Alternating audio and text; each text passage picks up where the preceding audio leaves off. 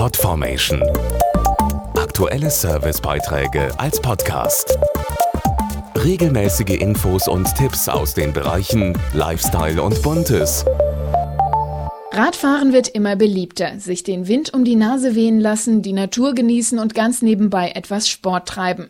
Aber jetzt stellen Sie sich mal vor, Sie müssten mit verbundenen Augen aufs Rad steigen, also ohne etwas zu sehen.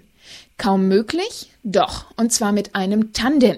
Bei der Euro-Tandem Rheintour haben sich sehbehinderte und gesunde Radsportler eins geteilt und sind dann als Team fast 1000 Kilometer von Basel nach Rotterdam gefahren. Mit viel Jubel wurden die Teilnehmer der Euro-Tandem Rheintour bei jedem Zwischenstopp empfangen. Insgesamt radelten 18 Tandem-Teams, darunter zum Beispiel die blinde Vivian und der sehende Gottfried. Ich bin vollblind und fahre auf dem Tandem hinten mit. Das ist einfach schön, also ich genieße es einfach. Wir haben auch schon im Vorfeld ein bisschen trainiert, dass man sich aufeinander immer weiter einstellt und einfach Spaß hat. Die Aktion soll zeigen, dass auch Menschen mit Behinderungen fast vollständig am sozialen Leben teilhaben können. Hauptsponsor Bayer will außerdem auf Netzhauterkrankungen des Auges aufmerksam machen.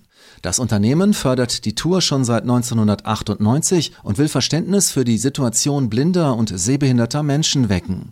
Das ist auch das Ziel des Veranstalters Horst Schwerger. Wir haben sehr viel Aufmerksamkeit unterwegs bekommen. Die Botschaft ist, dass man Leute mit einem Handicap integriert. Blinde sind leistungsfähig, wenn man ihnen hilft. Die außergewöhnliche Aktion hat geholfen und den Teams viel Spaß bereitet, wie die Eindrücke der blinden Teilnehmerin Vivian anschaulich beschreiben. Da hört man mal wieder ein Schiff vorbeifahren und das löst dann irgendwelche Wellen aus, die gegen den Rand schwappen. Also viel übers Gehör, viel über Gerüche. Wenn wir dann durch den Wald fahren, einfach gleich Natur, Blumen, Gras und da gibt's ganz viele Eindrücke und dafür braucht man die Augen gar nicht. Podformation.de Aktuelle Servicebeiträge als Podcast.